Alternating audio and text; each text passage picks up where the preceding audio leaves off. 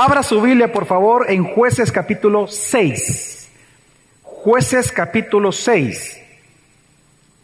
Y hoy vamos a ver una historia de uno de los grandes héroes que aparecen realmente en el libro de jueces, uno de los más grandes jueces que encontramos. De hecho, su historia es la más larga y a la vez marca un antes y un después en la manera en que vamos a leer jueces.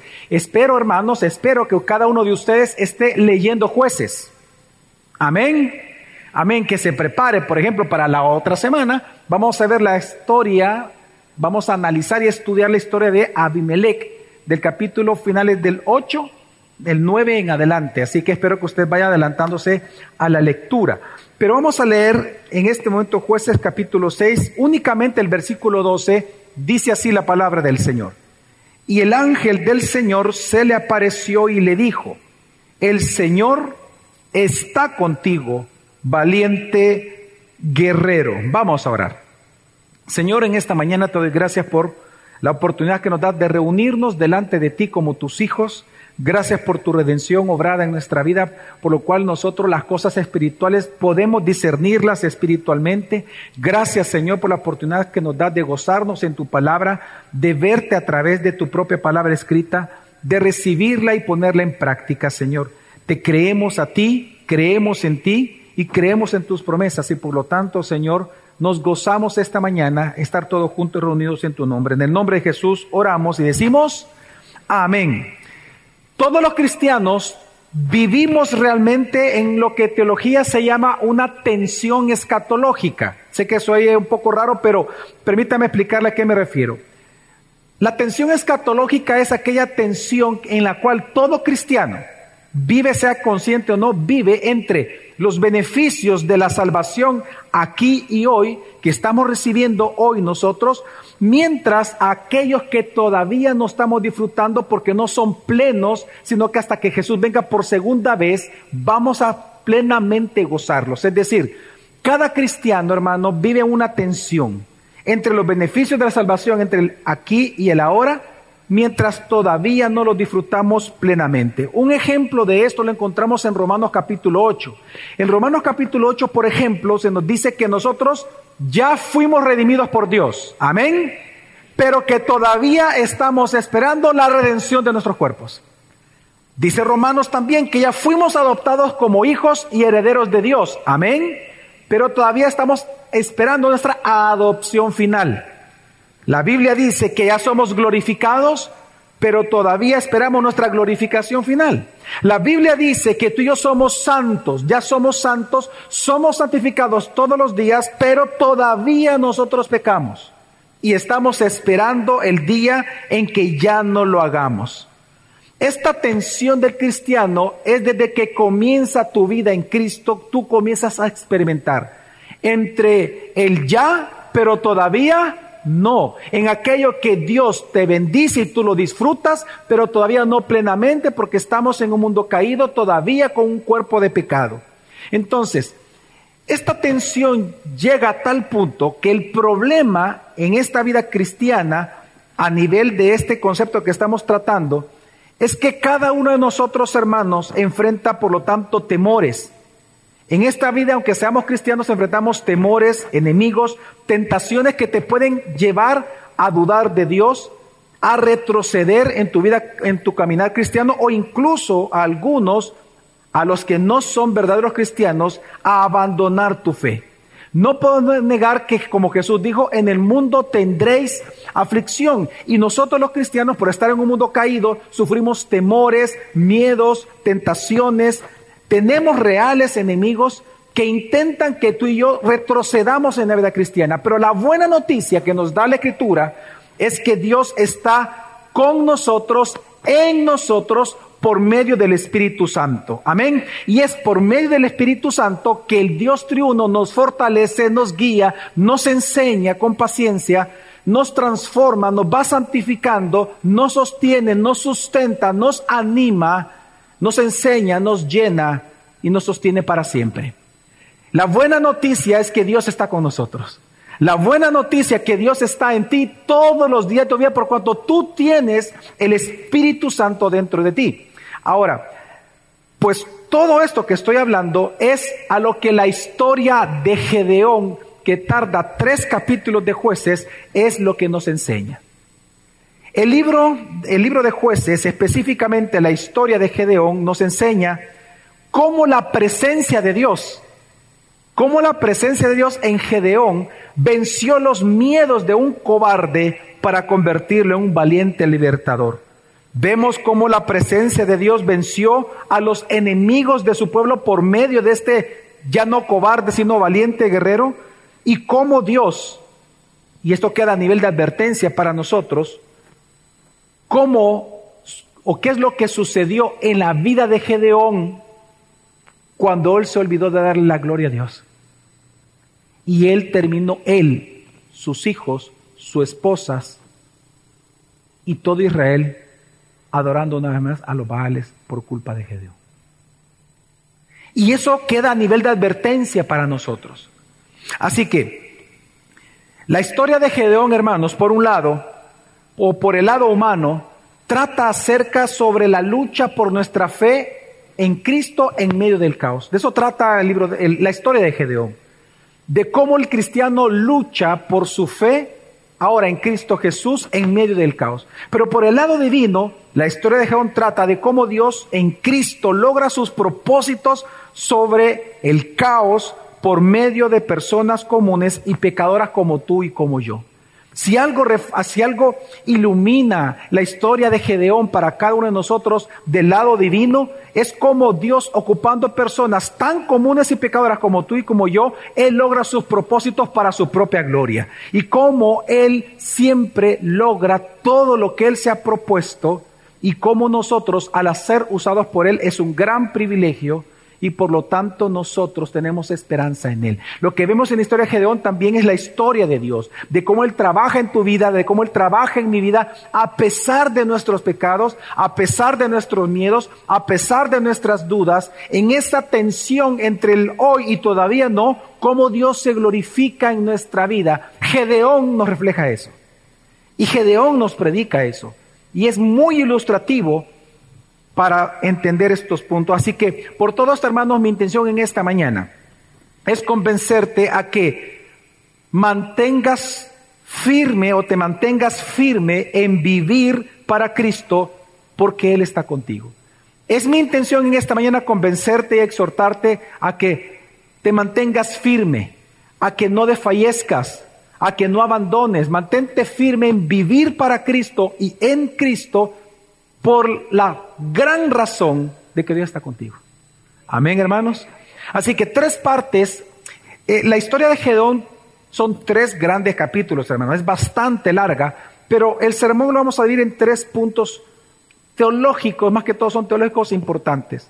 Primero vamos a ver la victoria de Dios sobre la incredulidad de sus elegidos, cómo Dios obtiene su victoria sobre tu incredulidad y sobre mi incredulidad.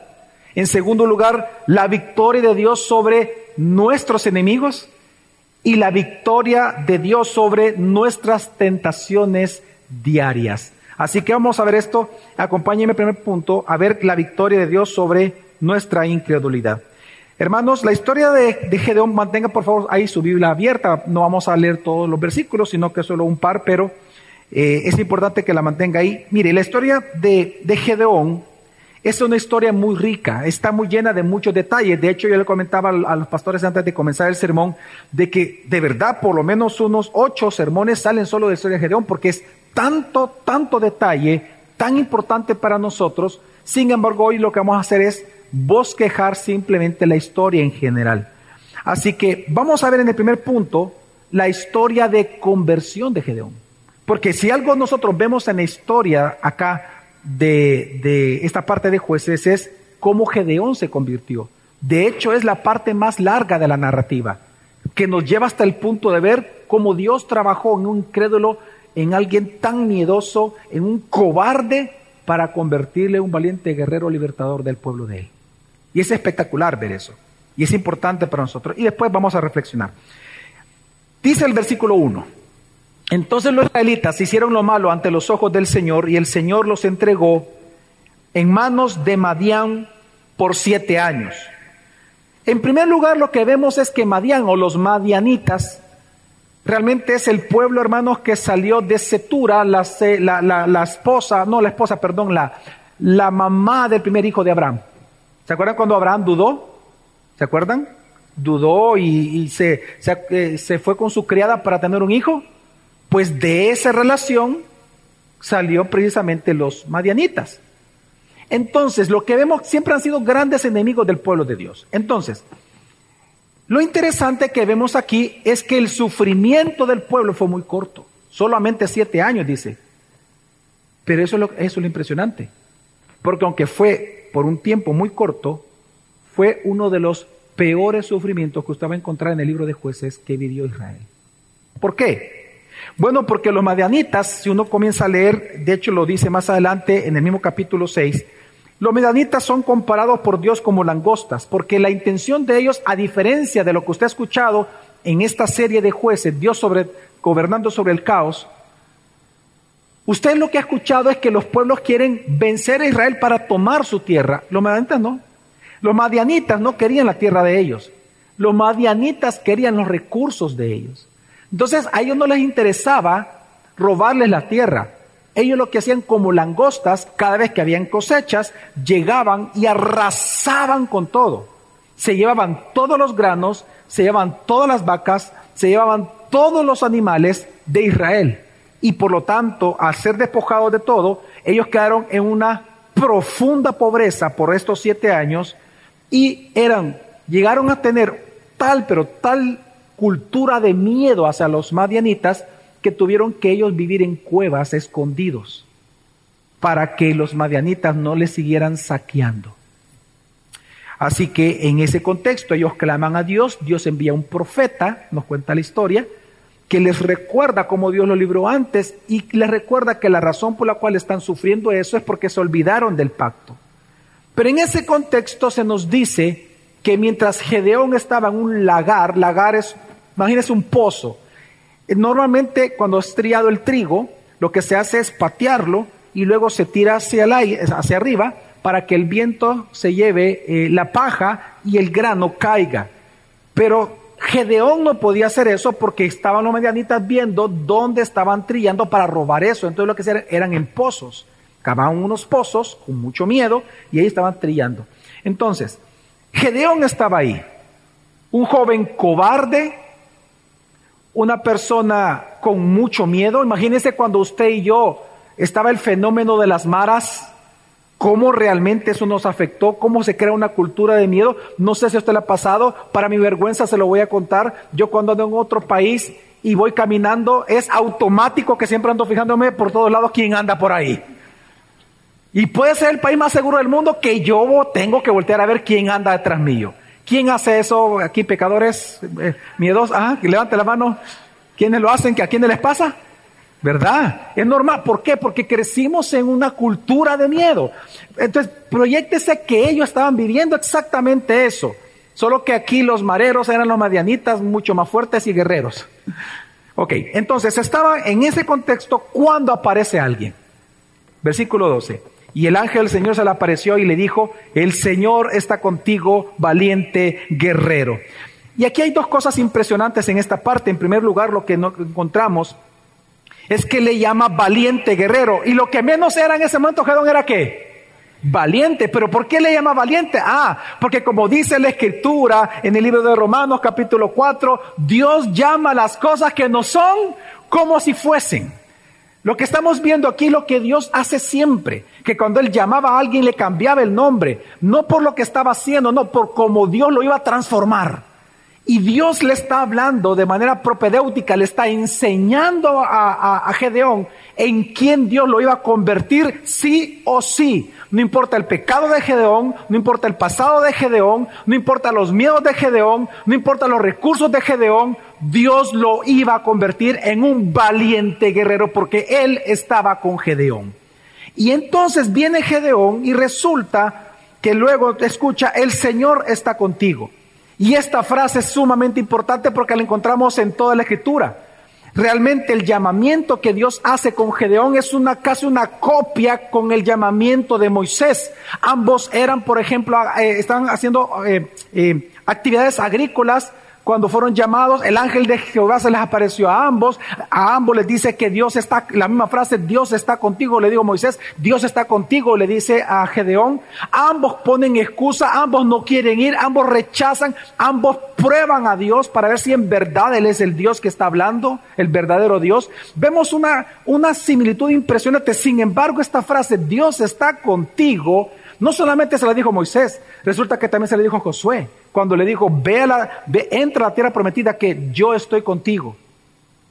Y no solamente eso, sino que también se le dijo a María, el ángel, el Señor está contigo, María, no temas.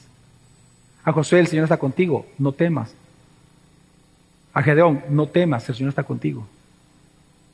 Y qué impresionante que es la misma frase que Jesús te dice a ti y a mí en Mateo 28, cuando Él nos da la gran comisión, es aquí que yo estaré con vosotros, contigo, todos los días hasta el fin del mundo. Lo que vemos aquí es que el Señor comienza un proceso de llamamiento para Gedeón. Ahora, ¿cuál fue la respuesta de Gedeón? Pues no, la respuesta de Gedeón es que si él, la respuesta de Gedeón es la respuesta de un miedoso. Es tu respuesta y mi respuesta muchas veces ante los problemas de la vida. ¿Qué? Que el Señor está conmigo. Bueno, si el Señor está con nosotros, Él hace tres preguntas y dice, sí, si el Señor está con nosotros, ¿por qué esto nos está ocurriendo? Si el Señor está con nosotros, ¿dónde están sus maravillas que me han contado mis padres que vieron y si no estamos viendo nada? Y si el Señor está con nosotros, ¿dónde está? ¿Acaso será que no nos que él nos ha abandonado? Y es exactamente igual hoy. ¿Cuántas personas pudieran cuando están sufriendo muchos cristianos pensar, ¿por qué me está pasando esto? Primera pregunta. Segundo, ¿dónde está Dios? ¿Dónde está el poder de Dios? A mí se me ha dicho en la iglesia que Dios es poderoso. ¿Dónde está tu poder, oh Dios? ¿O será que me has abandonado? Cuando te dan la noticia de una enfermedad de muerte, cuando te dan la noticia de que te están despidiendo de tu trabajo. Son preguntas que pueden surgir, son preguntas de alguien que tiene miedo. Pero lo impresionante es la respuesta de Dios, no la respuesta de Gedeón. Porque en eso todos nosotros, no, es más, nos deberíamos de identificar. Amén. Claro. Si usted nunca ha vivido grandes pruebas, hermano, bueno, lo felicito, ¿verdad? Bueno, a Dios, ¿verdad? Quizás no es cristiano usted por eso. Sí, porque el, el que sufre parte de las evidencias de que el cristiano es el sufrimiento y la escala de sufrimiento que tenemos. Y es normal que la fe dude, porque solo la fe duda, la incredulidad no duda, porque no cree. El que cree es el que duda. Y precisamente lo que vemos aquí es una respuesta de un hombre que no creía en Dios, él no estaba convertido y él dudaba. Pero lo impresionante es la respuesta de Dios. Y la respuesta de Dios es que le vuelve a decir, Gedeón, yo estoy contigo y estaré contigo. Ve a los medanitas, yo te envío contra ellos yo estaré contigo. Tú derratarás a Madián. Y todavía le dice, como un solo hombre. Así que es impresionante, vemos aquí hermanos cómo Dios comienza a tejer con su paciencia la conversión de una persona que se resiste a su llamado. Y vemos aquí que, bueno, que Gedeón, por ejemplo, le pide una señal. Le pide una señal para saber si realmente era o no Dios quien le estaba hablando. Y entonces le dice, le dice al ángel, ¿me permites? Eh, eh, bueno, te pido una señal, ¿me permites? ¿Me, esperas? Sí. Él se fue, cocinó una torta, todavía se tomó su tiempo, ¿verdad? Tomó una Coca-Cola, fue a sacar unas cosas y regresa con el ángel del Señor. Él pacientemente está ahí y le dice, toma, él no recibe eso como una comida, sino que lo recibe como una ofrenda. Con la vara que tenía, la toca y comienza eh, el fuego a quemarla y él se da cuenta, porque el ángel desaparece, él se da cuenta que él realmente estaba viendo a Dios. Cuando él se da cuenta que estaba viendo a Dios, al igual que Isaías y otros, cae en tierra y da miedo y dice, hoy que he visto al Señor voy a morir. Y resulta que una voz viene, una voz divina, voz de Dios, le dice, versículo 23, y el Señor le dijo, la paz sea contigo, no temas, no morirás. Hermanos, yo le pido que por un momento admiremos la paciencia de Dios. En lugar de reprender a Gedeón por su incredulidad, mire, tuvo miedo a la hora de verlo, tuvo miedo a la hora de escuchar el mensaje, tuvo miedo al ser enviado, tuvo miedo de él que le pidió una prueba y después de verlo todavía tuvo miedo de que lo iba a matar. Admiremos la paciencia de Dios, que en lugar de reprenderlo tuvo paciencia y soportó Dios todo con su poder la incredulidad de Gedeón para convertirlo después. Es que esto claramente, hermanos, nosotros sabemos que Dios es paciente. Moisés predicó y él dijo lo que, lo que Dios le dijo a Moisés en la peña, ¿se recuerdan? Dios dijo que él es lento para la ira y grande en misericordia. ¿Sabe lo que está diciendo Dios ahí, hermanos? Que la razón por la cual Dios es lento para la ira es para ser grande en justicia y en misericordia. La paciencia de Dios también es una manifestación del poder de Dios. La paciencia de Dios no es una debilidad en Dios. La paciencia de Dios es una espera en donde Dios no emite, no actúa con justicia inmediatamente, pero porque la intención de Dios es que la persona vaya al arrepentimiento. Y es parte del poder de Dios porque usted responda a esta pregunta. ¿Qué requiere más poder? ¿Actuar con justicia y pegar el chancletazo al niño o esperar? Esperar el castigo, detener el castigo para ver si él lo confiesa y se arrepiente. ¿Qué requiere más poder en usted? ¿Qué requiere más poder? ¿La venganza justa o retener la venganza? Obviamente retener la venganza. Quiero que entienda que la paciencia de Dios la paciencia de Dios es parte de su poder. La paciencia de Dios manifiesta el poder que Dios tiene. Y por eso admiremos en esta historia la paciencia que Dios tiene.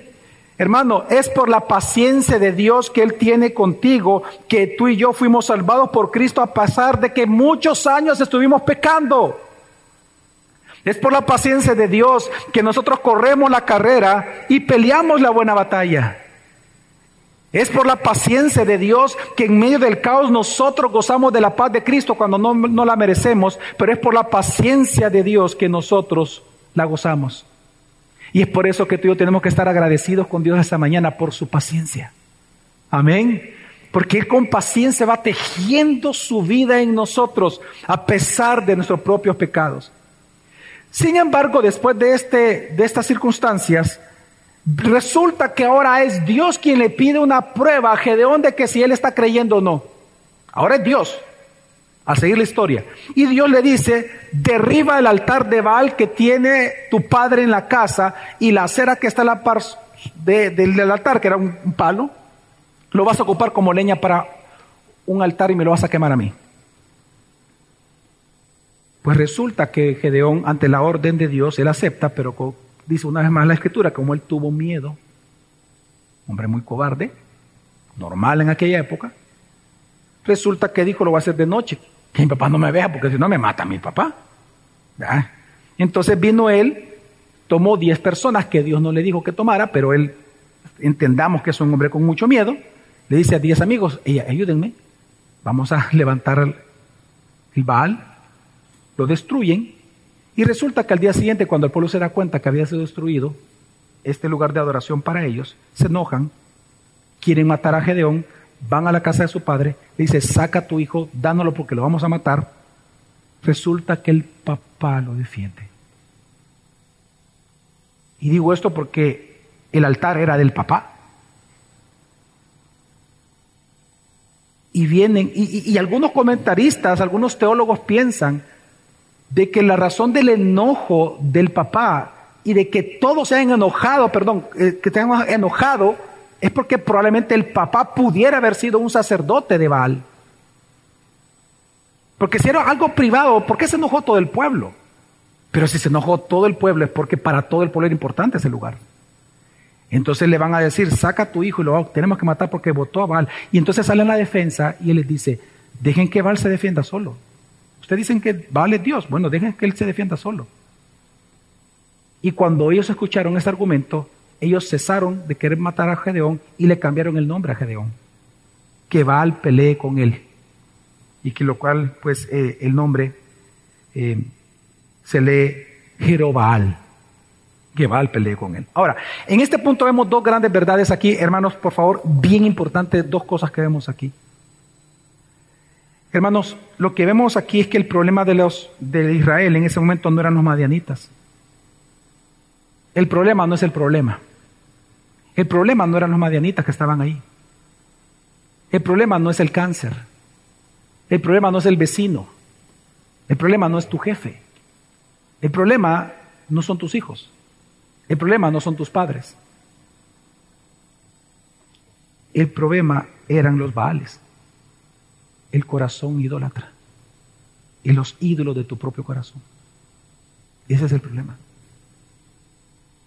Por tanto, lo que Dios estaba mostrando al derribar a los Baales en este momento es que ellos no podían tener a Dios como su libertador mientras Baal fuera su Dios. Si ellos querían la liberación de Dios, tenían que votar a Baal. Pero en segundo lugar, algo que vemos aquí, hermanos, y esto es importante para ti y para mí, es que para nosotros confiar en Dios, tenemos que vencer precisamente el miedo a los hombres tú quieres confiar en Dios, tienes que necesariamente vencer el miedo a los hombres. Digo esto porque lo que vemos aquí es que, hermanos, el temor al hombre, dice la escritura, es como un lazo, como un lazo que te aprisiona, que no te lleva a ser leal con Dios, sino que busca ser leales a los hombres. Entiende, hermano, que Gedeón enfrentó la idolatría de su propio padre. Y, no, y no podemos comparar la relación paterna de hoy con la relación paterna de aquel momento. En aquel momento, la sumisión del hijo era mucho, mucho, pero por la ley de Moisés, mucho más fuerte que hoy. No digo que no se deba de eh, respeto al papá, no, no, hoy, no, no. Que me refiero que culturalmente, un, un hijo, recuerden que un hijo desobediente tenía que ser qué? Tenía que ser qué? apedreado por sus propios padres y matarlo por desobediente. Y Gedeón, él sabía eso. Él era un israelita. Pero él enfrentó la idolatría de su propio padre. Y digo esto, ¿y, y por qué? Porque en escritura la Biblia nos enseña que tú tenemos que ser leales a Dios y no a los hombres. Es lo mismo que hizo el rey Asa. El rey Asa quitó el trono de su mamá en el palacio real que le tenía porque su mamá se había vuelto una casi hechicera. Ojo, Gedeón no odió a su papá, Gedeón amaba a su papá, Asa amaba a su mamá. ¿Qué hizo? Derrotar los ídolos de ellos. Jesús dijo, quien no deja padre, madre, amigos, primos, tíos, sobrinos por causa de mí no es digno de mí. La pregunta es, ¿tú eres digno de seguir a Jesús? Piensa por un momento, examínate. ¿Acaso tú te has alejado de tus familiares que realmente están pecando contra Dios? ¿Acaso tú te estás alejando de familiares y amigos que tú sabes que ellos están causando división en las iglesias o ministerios? ¿Tú eres capaz de alejarte, como dice la escritura, ni siquiera comáis con ellos a los que persisten en pecar, a pesar de que son tu propia sangre? ¿Estás dispuesto a ser más leal a Dios que a los hombres? Yo sé lo que es eso, con mi esposa lo hemos vivido en su momento. Cuando familiares de ellos quisieron hacer un gran daño a la iglesia. Claro que es doloroso, pero es mayor el gozo que hay en nosotros en nuestra obediencia a Cristo que la lealtad a alguien que está contra Cristo. Así que quiero decirte que Gedeón, esta historia en esta parte nos enseña que mientras tu lealtad sea para con tus amistades y para con tus familiares no piadosos, no le seas leal a Dios, no vas a ser leal a Dios. Mientras seas leal a ciertas personas con prácticas de pecado, tú no le vas a ser leal a Dios nunca. Ahora, ¿qué ocurrió con la historia? Sigamos. Bueno, que los madianitas acamparon en el valle. ¿Y qué sucedió? Versículo, lea conmigo el versículo 33 y dice, 6.33, y dice, y el Espíritu del Señor vino sobre Gedeón y éste tocó la trompeta y los de Abieser se juntaron para seguirlo. Pues lo que vemos aquí, hermanos, es que Dios empoderó a Gedeón para que él fuera líder. Y lo fue. Y en este momento usted puede ver cómo él toca la trompeta. Usted, usted comienza a ver la transformación de Gedeón. Ya no es el típico eh, quejumbroso eh, eh, que se pone excusas, mencionando el miedo, sino que usted comienza a ver que aunque todavía tiene un poco de miedo, pero él, el Espíritu Santo viene sobre él, lo empodera a tal nivel que él ya sin miedo toca la trompeta y llama a todos y dice, vamos contra los madianitas. Y los llama a todos. Ahora, y lo hizo, fue un en ese momento comienza él a ser un gran líder para ellos. Pero resulta que él seguía dudando todavía de Dios, él todavía no se había convertido. Y para aquellos que todavía están, pero pastor, pero viene el Espíritu Santo, recuerde que en el Antiguo Testamento, cuando venía el Espíritu Santo sobre alguien, podía ser sobre alguien que no era creyente, como Saúl, por ejemplo, que profetizó estando lleno del Espíritu Santo, pero él no era creyente. En el Antiguo Testamento era diferente. La, es un poco distinto la manera en que el Espíritu Santo operaba. Se cree que no residía por completo en la vida de las personas sino que cuando usted lea que el Espíritu Santo vino sobre alguien, en el Antiguo Testamento se refiere a que lo empoderó para una obra específica nada más, que en este caso ser líder libertador. Pero entonces él todavía, él estaba todavía dudando de Dios y no creía en Dios. ¿Cómo? Lo sabemos porque le pide una prueba. La prueba del vellón, dice la Escritura, o la prueba de la lana, un pedazo de lana. La primera prueba, Señor, si esta lana amanece al día siguiente mojada y toda la tierra alrededor está seca, yo sé que eres tú, el verdadero Dios. Y luego le dice al siguiente día, perdóname, le dice, pero te pido otra vez la prueba, hoy va a ser al revés, que toda la tierra esté húmeda y el vellón esté completamente, la lanza completamente seca. Ahora, ¿por qué lo hizo Gedeón esta prueba? Bueno, en primer lugar, Gedeón no estaba convertido. Es más, Dios le llama, perdón, Gedeón le llama a Dios Elohim, nunca le llama a Jehová en toda esta narrativa que estamos viendo hasta este momento. Todo el tiempo se refiere a él como el creador, el creador. O sea, para él es una deidad. Él estaba descubriendo qué deidad era. Para él todavía no era el Dios del pacto. Él estaba todavía con miedo. Y por eso puso esta prueba. Pero la segunda razón de esta prueba, hermanos, era para que él quería saber si en verdad él había, si Dios había derrotado a Baal porque resulta que Baal era el dios de la lluvia, del rocío. Entonces él dice, si tú llegas a controlar la humedad del vellón, yo entonces voy a saber que tú estás sobre Baal, que Baal ha sido derrotado y que tú eres el verdadero Dios soberano. No sé si me va a entender, hermanos. Entonces, él estaba probando a Dios en el sentido que él quería descubrir si era el Dios verdadero. Hermanos, ¿sabe cuál fue la respuesta de Dios en todo esto? Bueno, vos mono, pa. ¿Eso hizo Dios? No. La paciencia de Dios. Está bien, Gedeón. Lo voy a hacer. Y lo hizo. Hermanos, ¿sabe por qué es importante mirar la paciencia de Dios? Porque por la paciencia de Dios nosotros estamos seguros que la buena obra que Dios comenzó en Gedeón y que ha comenzado en ti, Él la va a perfeccionar y la va a terminar. ¿Y qué pasó al día siguiente? Bueno, al día siguiente entonces viene Gedeón, sin preguntarle a Dios, llama a todos los guerreros, llegan 32 mil y el Señor responde, versículo, hoy vamos al capítulo 7, versículo 2, dice,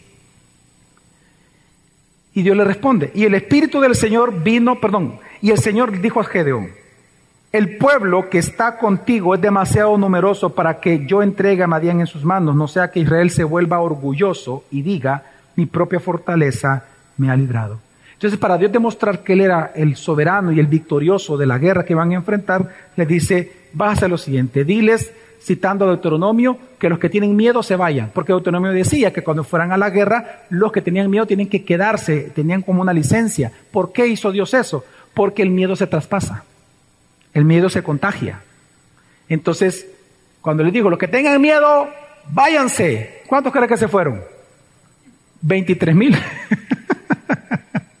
quedaron solo diez mil. Pero Dios le dice, no, todavía es mucho, le dice, va a hacer lo siguiente, haz que beban en el arroyo. Los que doblen su rodilla y agarren el agua así, vean para acá, así, y tomen así, que era lo normal, esos no van. Y aquellos que se, que se pongan el agua y laman el agua como perros, esos son los que van a ir. No se sabe la interpretación de eso. Por favor, no vaya a hacer usted una espiritualización de este. No, no se sabe, o sea, no se sabe si los que la vieron eran locos, o sea, de verdad, para hacer eso, ¿no? Era porque estaban como abusados del, del, enemigo o, eran los más miedosos, ¿verdad? Que pues, mejor me agacho y por eso, ¿verdad? Porque mejor me agacho, no sé, no, no sé, no, no se sabe. Pero Dios ocupó eso y solo quedaron ¿cuántos? 300. Entonces dice, hoy sí.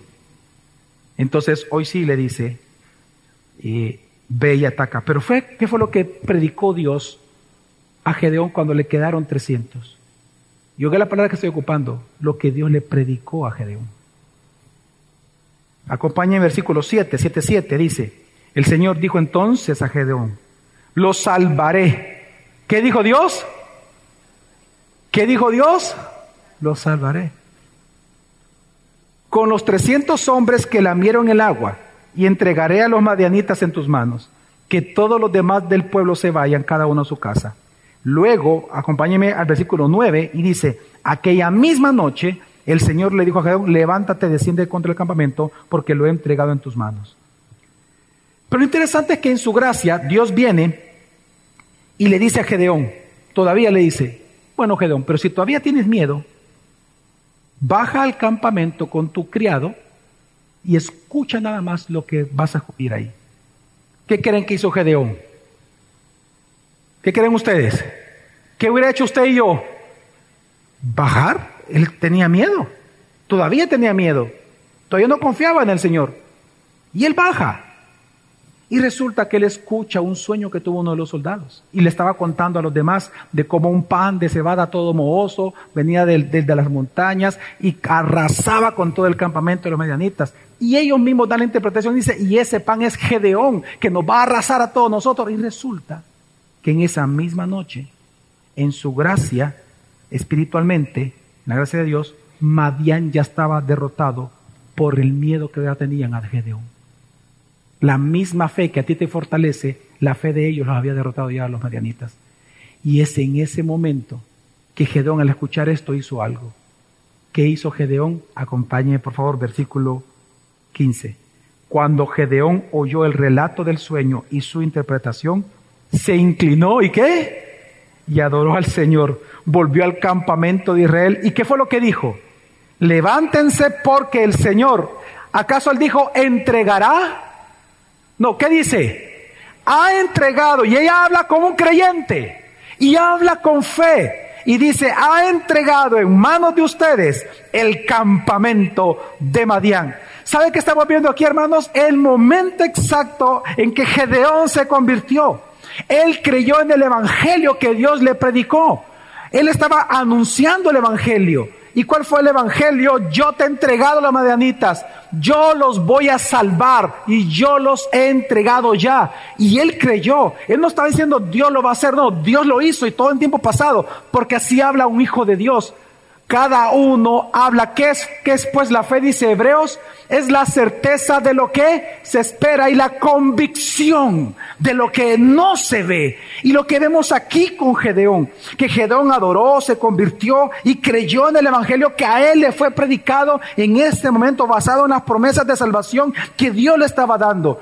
Pues resulta que Dios obtuvo su victoria, hermanos, sobre la incredulidad de Gedeón. Pues hermanos, en este momento lo que podemos ver que esta es tu historia y esta es mi historia. Porque acaso hermano no te das cuenta o no podemos recordar acaso que entre más nosotros insistimos en dudar de Dios resultó que Él más insistió en su paciencia con nosotros para nuestra salvación. Entre más intentamos huir, Él más se acercó a nosotros.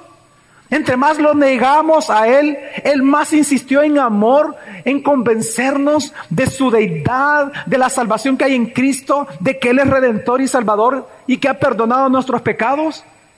Esta es tu historia y mi historia de alguna manera. Es un reflejo, un anticipo, un anuncio de lo que tú y yo vivimos.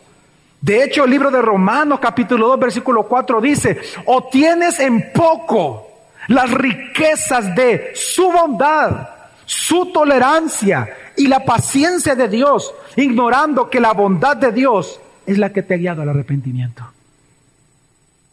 ¿Sabe lo que vemos nosotros en la historia de Gedeón, en esta historia de conversión? La enorme paciencia de Dios para tu conversión y para mi conversión. Pero ¿sabe lo más hermoso, hermano? que hasta el día de hoy Dios sigue teniendo paciencia con nuestras debilidades.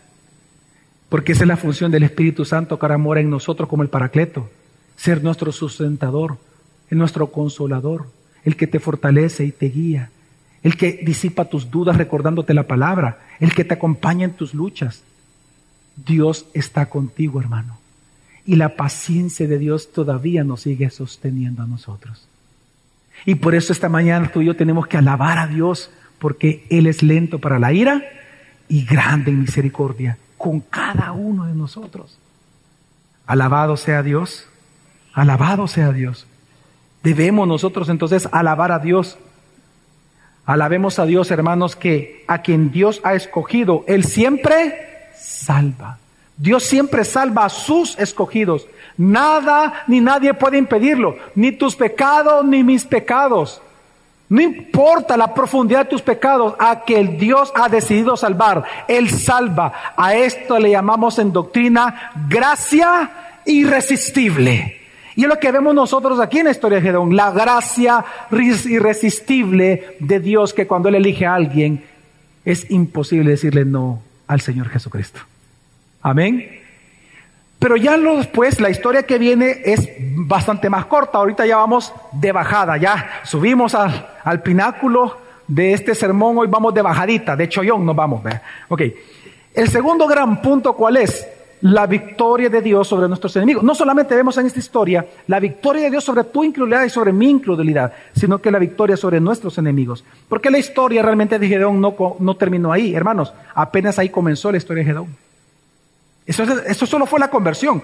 ¿Qué hizo Gedón ya convertido? Bueno, Dios estaba con él. Gedón fue lleno del Espíritu Santo. Tenía los 300 listos para la batalla. ¿Qué hizo? A la guerra. Hizo esto, tres grupos. Me imagino, ¿no? No lo dice la Biblia, me imagino 100, 100, 100. Tres grupos. Y lo interesante es que las armas de guerra no eran espadas, no eran pistolas, no eran cañones, no eran nada de eso. Antorchas y unas vasijas de barro antorchas, enciéndanlas y para que no los vean a la distancia, cúbranlas.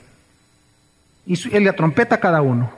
Y cuando se estén acercando al campamento, cuando yo les dé la orden, van a quebrar, para que hagan ruido todos, van a quebrar para asustarlos y van a gritar por Dios y por Gedeón. Y van a gritar. Y eso hicieron.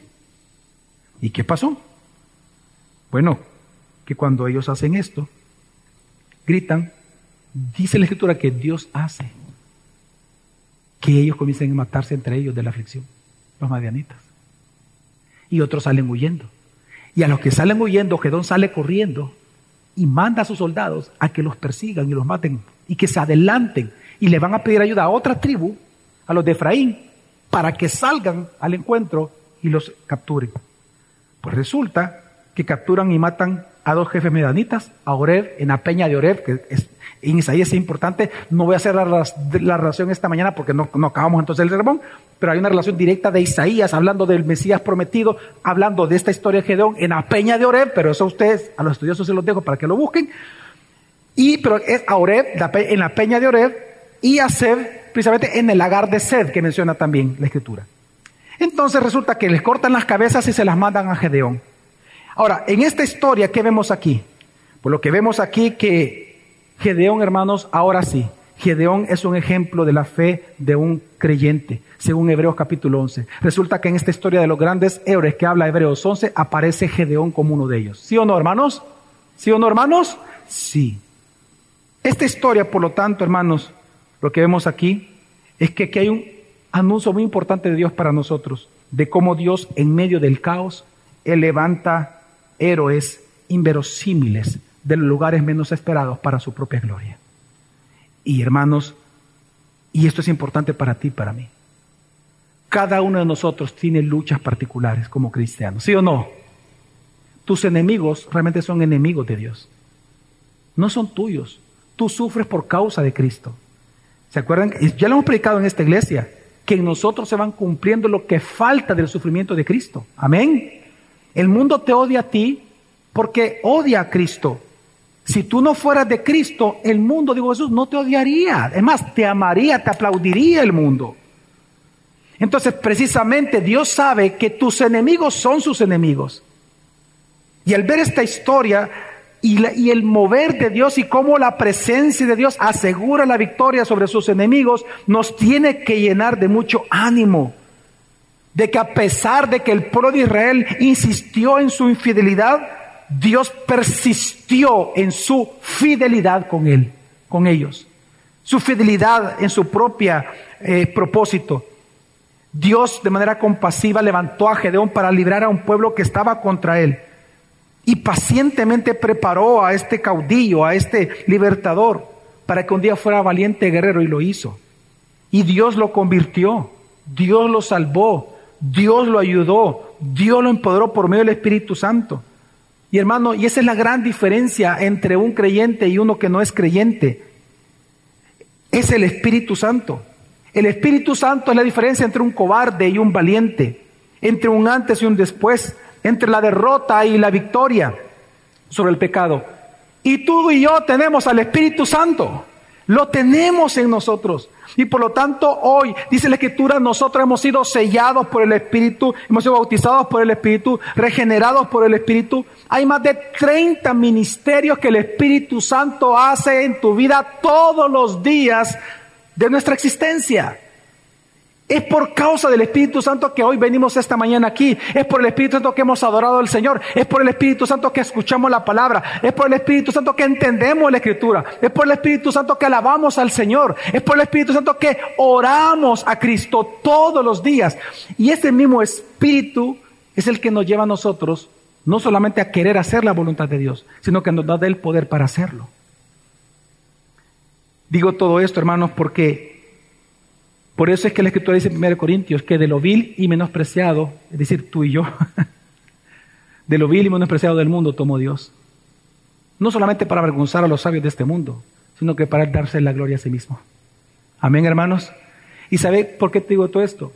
Porque tal vez tú estás luchando con cosas muy fuertes en tu vida. Pero hermano, no temas. Dios está contigo.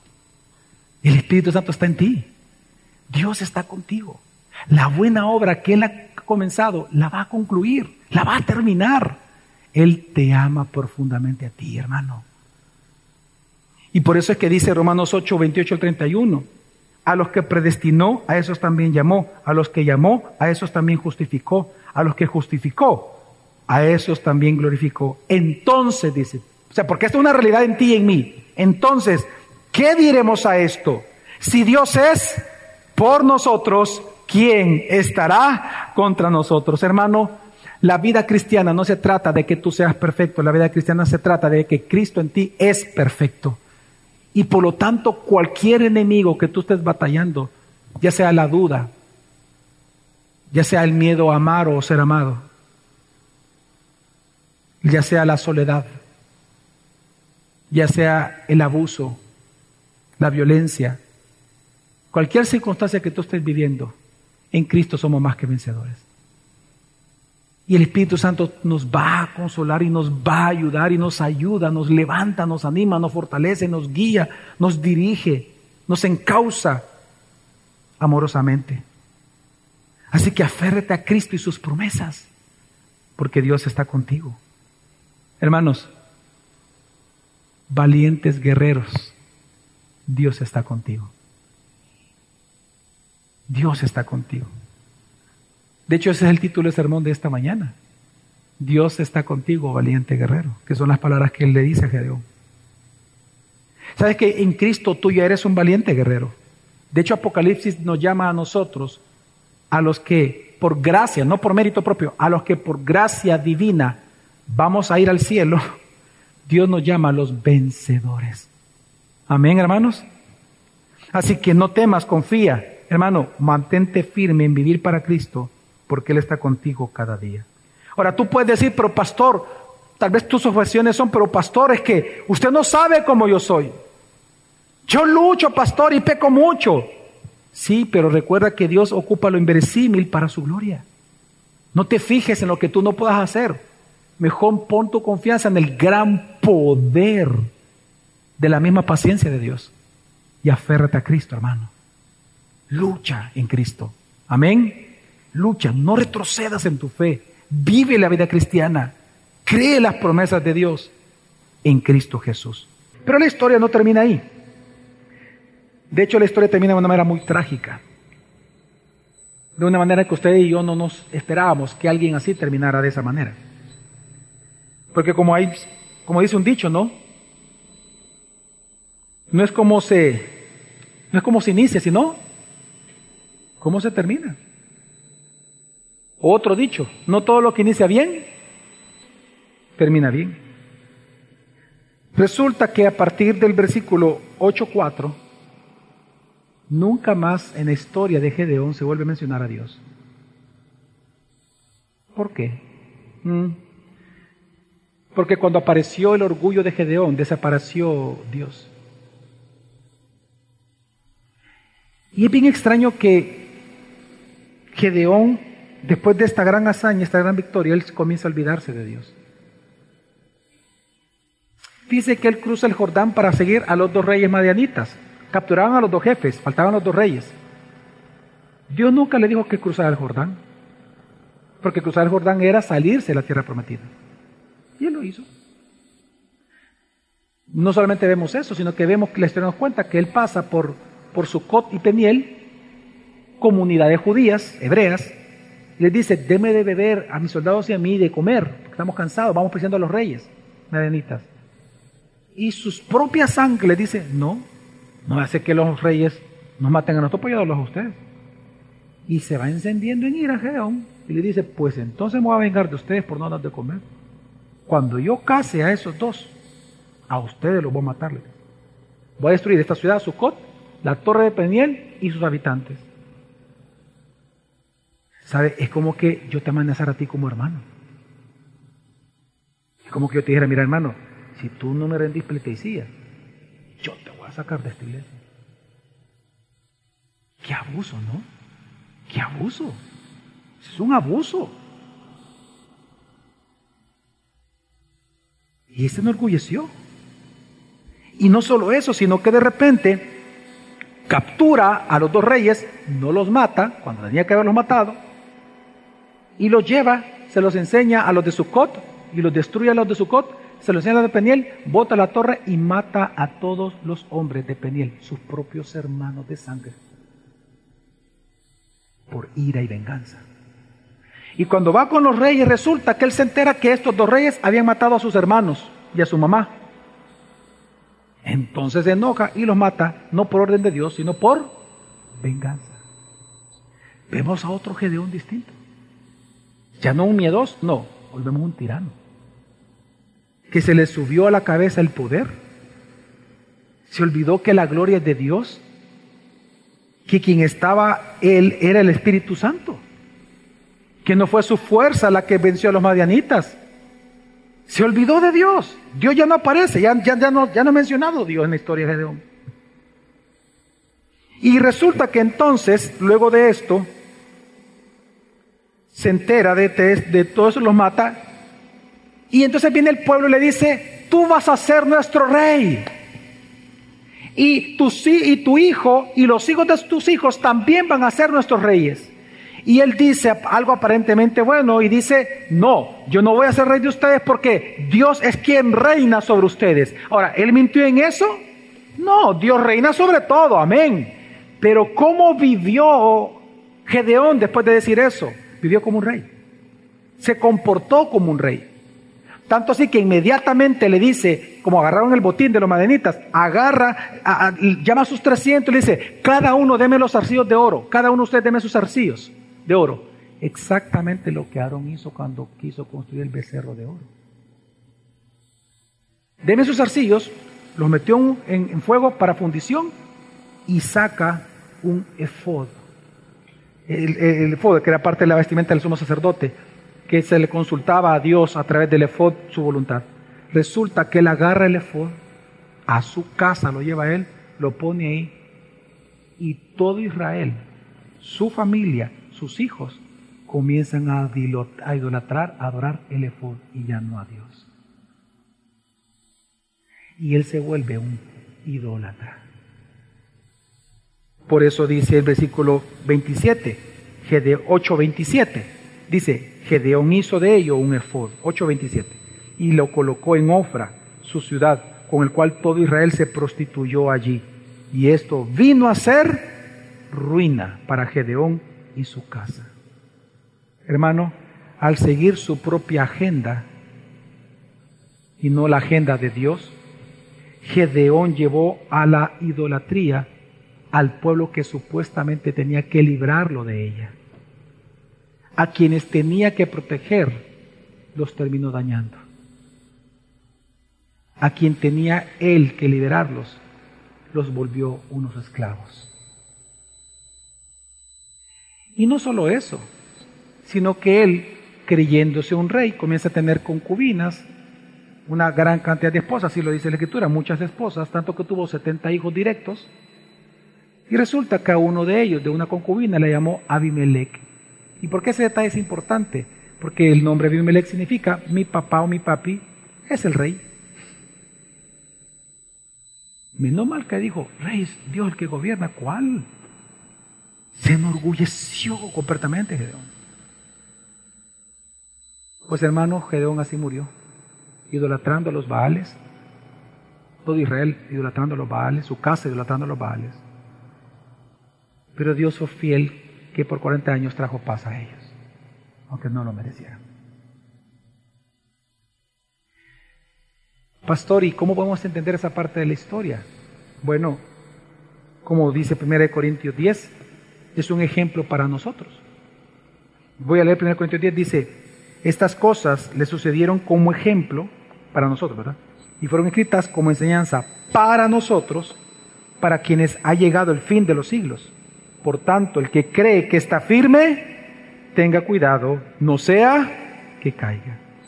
Gedeón es un ejemplo de fe en su primera parte ya convertido en Hebreos 11. Un ejemplo de cómo usted tenemos que vivir nuestra fe sin miedos, confiando en el Señor y sus promesas. Pero su final es un ejemplo de cómo no tenemos que hacer las cosas nosotros.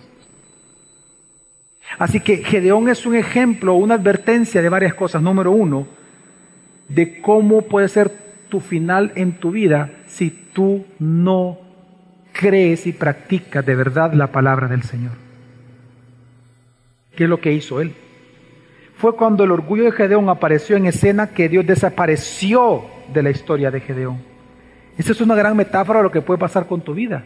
Entre más tu orgullo se manifieste, menos se manifestará Dios en ti.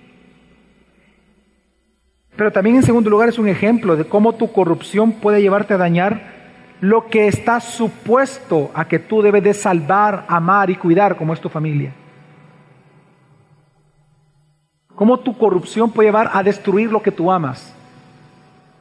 También es una advertencia en tercer lugar de cómo pasar los límites morales te pueden destruir. A quienes que piensan que pueden coquetear con el pecado y no quemarse y dice, como dice un pastor teólogo, escribió, coquetear con el peligro es dejarse vencer por él. Que claro, la Biblia dice, si tu mano te es ocasión de pecar, ¿qué hay que hacer? Córtala. Es mejor entrar manco al reino de los cielos que completo tu cuerpo al lago de fuego. Pero también esto es un ejemplo para nosotros. Hermanos, vean todos para acá, por favor. Esta historia, esta parte de la historia final, de cómo tú y yo no tenemos que idolatrar a los políticos de ninguna nación. A ningún líder político tú tienes que idolatrar. Como también a ningún pastor. A ningún amigo tuyo. A ninguna amiga tuya. A nadie que sea autoridad. El único que merece total devoción, veneración y adoración es Jesucristo. No seres humanos no seres humanos. Y aquí vemos lo que sucede cuando tú sigues bobamente a personas. Cuando pones carne por brazo o brazo por carne y te apoyas en el brazo de alguien, lo que significa, y no en Cristo. Por lo tanto, hermano, solo confiemos en Cristo. Solo confía en Cristo, hermano. Hay algo, hay algo que solo voy a mencionar para los estudiosos, usted investiguelo, pero lo quiero mencionar. La única arma que se vio ahí, si se puede llamar arma, fueron las trompetas. Ellos sonaron trompetas. Dice la escritura que cuando, antes de que Jesús venga por segunda vez, sonarán las trompetas. Y Él vendrá por nosotros. Él vendrá a juzgar a algunos, pero a salvar a su iglesia. Nosotros estamos viendo en la historia de Gedeón que un día nuestro Señor Jesucristo va a regresar y con Él estaremos eternamente para siempre. Es decir, lo que vemos aquí en la historia de Gedeón es la victoria de Dios sobre nuestra incredulidad, la victoria de Dios sobre nuestros enemigos diarios a través de su Santo Espíritu y cómo Dios vence a través del Espíritu Santo estas tentaciones que vamos a sufrir nosotros en esta vida. Hermano, esto que vemos en Gedeón al final de su vida es una advertencia.